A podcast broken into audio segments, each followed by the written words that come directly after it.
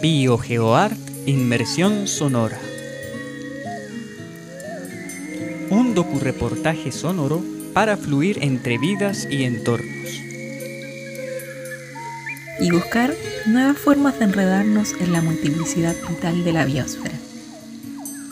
Sonidos y diálogos que nos invitan a pensar nuestras relaciones con lo que llamamos naturaleza. ¿Sabías que Chile tiene 10 reservas de la biosfera declaradas por UNESCO? Tú vives en una de ellas, la Campana Peñuelas, que se encuentra amenazada por los proyectos termoeléctricos Los Nules y las torres de alta tensión LTK país. Por eso, te invitamos a defender el territorio, a defender la reserva de la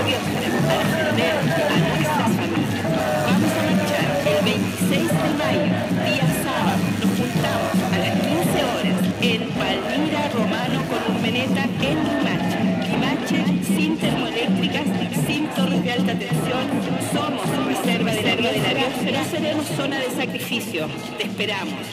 Les damos la bienvenida a esta inmersión sonora, en la que retomaremos las reservas de la biosfera, poniendo atención a la participación de la ciudadanía y las dificultades que enfrentan estos modelos de gestión territorial.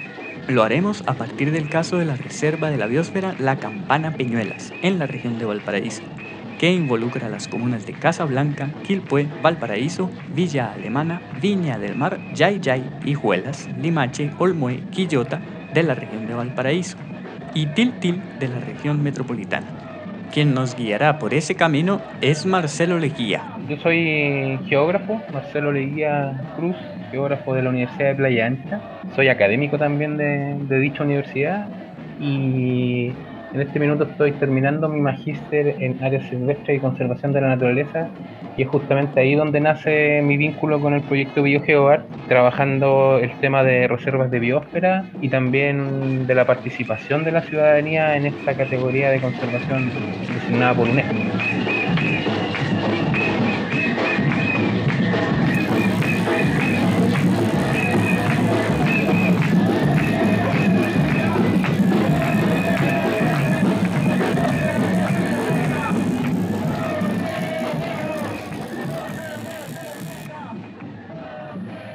Para comenzar el trayecto de esta inmersión es necesario saber desde cuándo existe y cómo se ha transformado la reserva de la biosfera La Campana Peñuelas, cuáles son sus características especiales y en qué reside su importancia.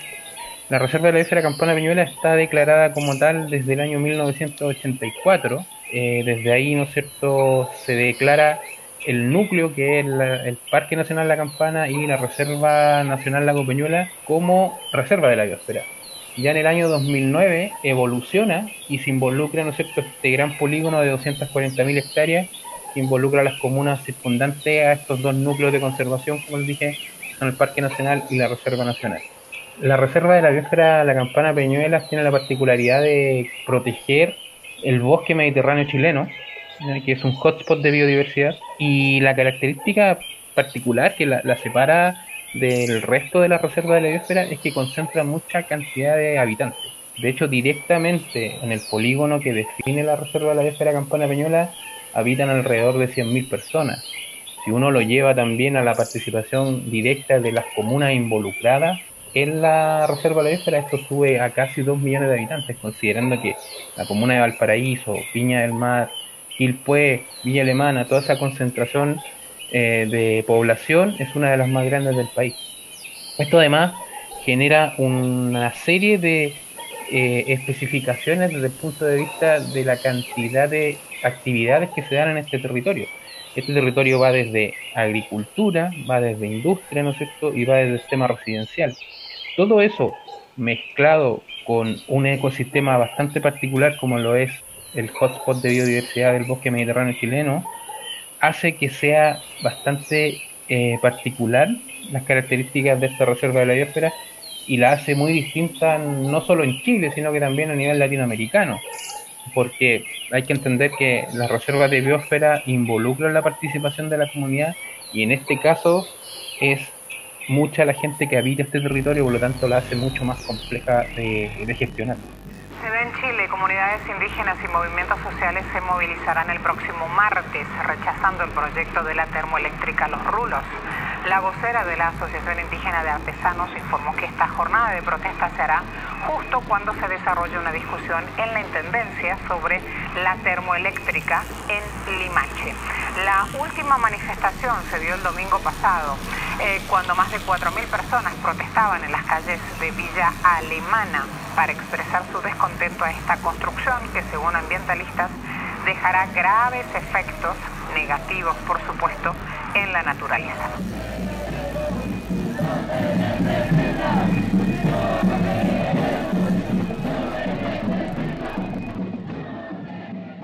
Ahora que conocemos algunas de las particularidades de la Reserva de la Biosfera, la Campana Peñuelas, la gran cantidad de habitantes que concentra, las múltiples actividades económicas que se desarrollan en o alrededor de ella y su alto grado de biodiversidad, Marcelo nos puede contar cuáles son las principales dificultades que enfrenta la gestión de las reservas de la biosfera. La investigación que se desarrolló durante el proyecto BioGeoArt y que es conducente al, al Magíster lo que hizo fue hacer una evaluación de desempeño de la Reserva de la Biosfera Campana Peñuela frente a los objetivos del Plan de Acción de Lima.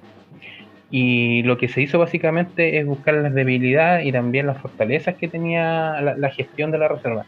Y mira, da la particularidad que una potencialidad que tiene la reserva es la organización social que existe, ¿no es cierto?, en los territorios. Sin embargo, eh, esa participación no es considerada por la gestión oficial. Y ahí está el dilema y ahí está la dificultad. ¿Qué es lo que establece UNESCO para la reserva de biosfera? Establece que sean territorios donde la comunidad participe activamente en la gestión de ese territorio y en la conservación, tanto de las características naturales como las características culturales. Sin embargo, lo que notamos con esta evaluación de desempeño es que si bien hay una muy buena organización de la comunidad, no existe esta participación dentro de los procesos de gestión. Eso se ha ido trabajando. Ahí existe el Consejo Territorial de la Reserva de la Biosfera que ha solicitado el ingreso al comité de gestión, pero hasta el minuto ya llevan tres años y no se ha dado. Eh, consideramos con, los profesores guía, ¿no es cierto?, que es una gran debilidad de la Reserva de la Biosfera el tema de la no participación, pero una gran fortaleza es el potencial de participación. Y hay que considerar que, esa participación se ha dado por la cohesión que existe entre la comunidad frente a los conflictos socioambientales que se dan en este territorio. Como lo decía al principio, que, eh, habiten tantos habitantes y que además eh, se den tantas actividades eh, productivas, generan ¿no estos conflictos socioambientales que han hecho que la gente reaccione, defienda, el territorio y en definitiva se produzca una cohesión de organizaciones que están, ¿no es cierto?, influyendo en las decisiones eh, locales, pero necesitamos que eso se, traslade a el Comité de Gestión de la Reserva de la Biosfera Campana Meñera. ¿Y cuál dirías, Marcelo, que es la principal amenaza para la reserva? Es, eh, es básicamente el extractivismo. Tenemos que pensar que la región de Valparaíso eh, posee, como decíamos anteriormente, esta característica agrícola, pero en el último tiempo ha sido una agricultura de monocultivo, principalmente el cultivo de palta, lo que ha generado un problema muy muy grande con el acceso al agua, ¿ya? Y el acceso al agua en nuestro estudio aparece como uno de los grandes temas a tratar por parte de la comunidad. Hay una parte de la investigación que establece entrevistas y encuestas directas a la comunidad y uno de los temas importantes que ellos ponen en la palestra es justamente la disponibilidad de agua para el consumo humano. ¿ya? Y otro tema que aparece también en esto es cómo incorporamos a esta gestión a los pueblos originarios. De hecho, en este minuto se está realizando, levantando el plan de gestión de la reserva y hubo un problemita ahí respecto a la participación de los pueblos originarios que se está tratando de subsanar, pero súper importante incluir esta cosmovisión de los pueblos originarios en la gestión de, de, reservas de la biosfera, incluso si uno no, tiene esa visión desde un principio, porque no es lo mismo gestionar una reserva en territorio mapuche, donde uno a priori sabe que es un territorio ancestral, versus una zona que históricamente nosotros la asociamos a una cultura mucho más avanzada, ¿no es cierto? Y no entendemos que dentro de, este territorio existen comunidades eh, eh, de pueblos originarios. Por otra parte, si la reserva involucra tantos habitantes, ¿podrías decirnos, Marcelo, cómo ha sido impactada por el desarrollo urbano? Dentro del estudio, nosotros analizamos también la evolución urbana que existido dentro de la reserva de la biosfera y se identifican tres grandes polos de desarrollo inmobiliario: el que está involucrado en la comuna de Limache Olmué, el que está en, en la localidad de Curauma, en Valparaíso, y en la comuna de Casablanca. La evolución urbana dentro de esos sectores en los últimos 35 años eh, ha sido paulatina, pero tendiente ¿no cierto? crecimiento. Eh, y en ese sentido, el polígono reserva de biosfera no se ve tan afectado. ¿ya? Pero la tendencia al crecimiento hace que tengamos ciertos resguardos, sobre todo con lo que se consideran eh, residencias agrícolas o parcelas de agrado entendiendo que son las que se ubican en los lugares más frágiles, eh, entendiendo que también las zonas núcleo, que siguen siendo el Parque Nacional y la Reserva Nacional Lago Peñuelas más el Santuario del Roble, están un poco alejados de esta urbanización, pero zonas de amortiguación, que se supone que están diseñadas en la categorización UNESCO para proteger estas zonas núcleo, están sí siendo invadidas por el desarrollo inmobiliario.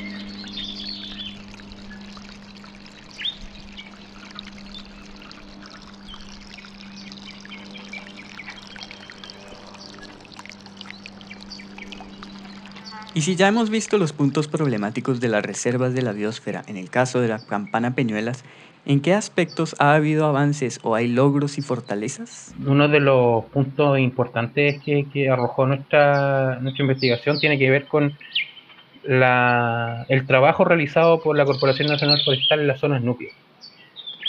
Si bien por parte de la comunidad a veces hay una especie de desconfianza respecto al trabajo que se hace, nosotros investigamos analizamos y evaluamos, el, trabajo realizado y el trabajo es bastante bueno. ¿ya? CONAF hace ¿no lo que se puede con lo que tiene y en ese sentido los resultados de conservación en, las zonas núcleo, repito, Parque Nacional y Reserva eh, Nacional, son bastante buenos. El problema está, ¿no cierto?, en las zonas eh, colindantes. Y otro aspecto positivo, y muy, muy positivo, tiene que ver con la participación de la comunidad junto con la academia. También por año ha existido esta desconfianza y lo positivo del proyecto BioGeoar es que hemos ido acercando eh, la visión de la academia con la visión de la comunidad y trabajando en conjunto. De hecho, a partir de ahí, ¿no es cierto?, aparecen los cursos de reserva de biosfera que hemos estado dictando con el doctor Moreira desde ya hace tres años, ya, y estamos certificando ya en este minuto a la, a la última camada de este año eh, y vamos en, me parece que alrededor de 50 certificados de la comunidad en eh, temáticas ambientales y temáticas de planificación territorial. Yo creo que una de las fortalezas más potentes, como lo decía al principio, pero que también es una debilidad desde el punto de vista de, cómo opera una reserva de la biosfera, es el tejido social. El tejido social de la reserva de la biosfera es la gran fortaleza en este minuto. Y a propósito del tejido social, ¿cuál es la manera en que la ciudadanía o los distintos actores interesados participan en la gestión de la reserva de la biosfera? La UNESCO establece que una de las principales tareas de la reserva de la biosfera es involucrar a la comunidad. El desafío está en de qué manera organizamos esa participación. Imagínate que el Consejo Territorial eh, reúne a casi 90 organizaciones las cuales directamente no podrían participar del comité de gestión porque se nos formaría en algo muy, muy difícil de, trabajar. Sin embargo, ellos mismos proponen que esa representación quede en el Consejo Territorial y el Consejo Territorial participe dividido en tres secciones de este territorio, que sería Aconcagua, Marga Marga y Costa. Entonces, con esa representación, ellos buscan participar en el comité de gestión y, ¿no es cierto?, participar de la toma de decisiones y de otra serie de, sobre todo en el plan de gestión, cómo se implementa este plan de gestión que está diseñado en un plazo de 10 años. ¿Y en qué consiste entonces el comité de gestión? El comité de gestión está diseñado justamente en ese sentido, que participen la mayor cantidad de actores, pero no la mayor cantidad de números, sino que la mayor cantidad de visiones dentro de la gestión de la reserva. Y en ese sentido, la participación de la municipalidad es fundamental hay que entender que la reserva tiene 10 comunas participando. Por lo tanto, un representante de cada municipalidad o que las municipalidades sean capaces de agruparse y tener un par de representantes dentro del comité, creo que sería mucho más funcional. Eh, el ámbito productivo, las cámaras de comercio, las cámaras de turismo tienen una participación relevante. Eh, el tema de la agricultura también es súper importante, que participe eh, el Servicio Agrícola y Ganadero, el Ministerio del Medio Ambiente, porque mm, la Corporación Nacional Forestal, creo que, esas distintas visiones van haciendo mucho más eh, eh, justa, ¿no es cierto?, la, la planificación dentro de la Reserva de la Biosfera. Y en ese comité de gestión, Marcelo, ¿cómo entraría la participación de los pueblos indígenas? En lo particular, dentro de, de las conclusiones del, análisis del, trabajo realizado, creemos que los pueblos originarios deben tener una consideración especial, ya participar directamente eh, con un cupo dentro del comité de gestión, por la importancia y la relevancia que, existe del tema en la gestión de la reserva. No, participarían como parte del Consejo Territorial, ellos tienen su propia agrupación de pueblos originarios de la región de Valparaíso, podrían participar.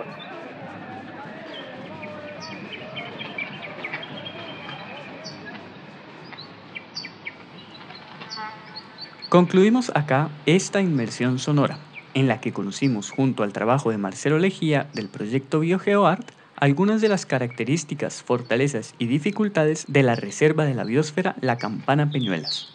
Nuestro viaje sonoro ha transitado por paisajes recopilados por quien les habla en el Parque Metropolitano de Santiago y por los paisajistas sonoros Agustín Álvarez, Francisco Cooper, Kim Font y Sergio Espinosa en las inmediaciones de Tiltil, Olmue, Limache y Carauma, que están disponibles en el mapa sonoro audiomapa.org. En nuestra próxima inmersión en las reservas de la biosfera, retomaremos la participación y entraremos en las maneras en que las reservas de la biosfera cambian nuestra relación con la naturaleza. Hasta entonces.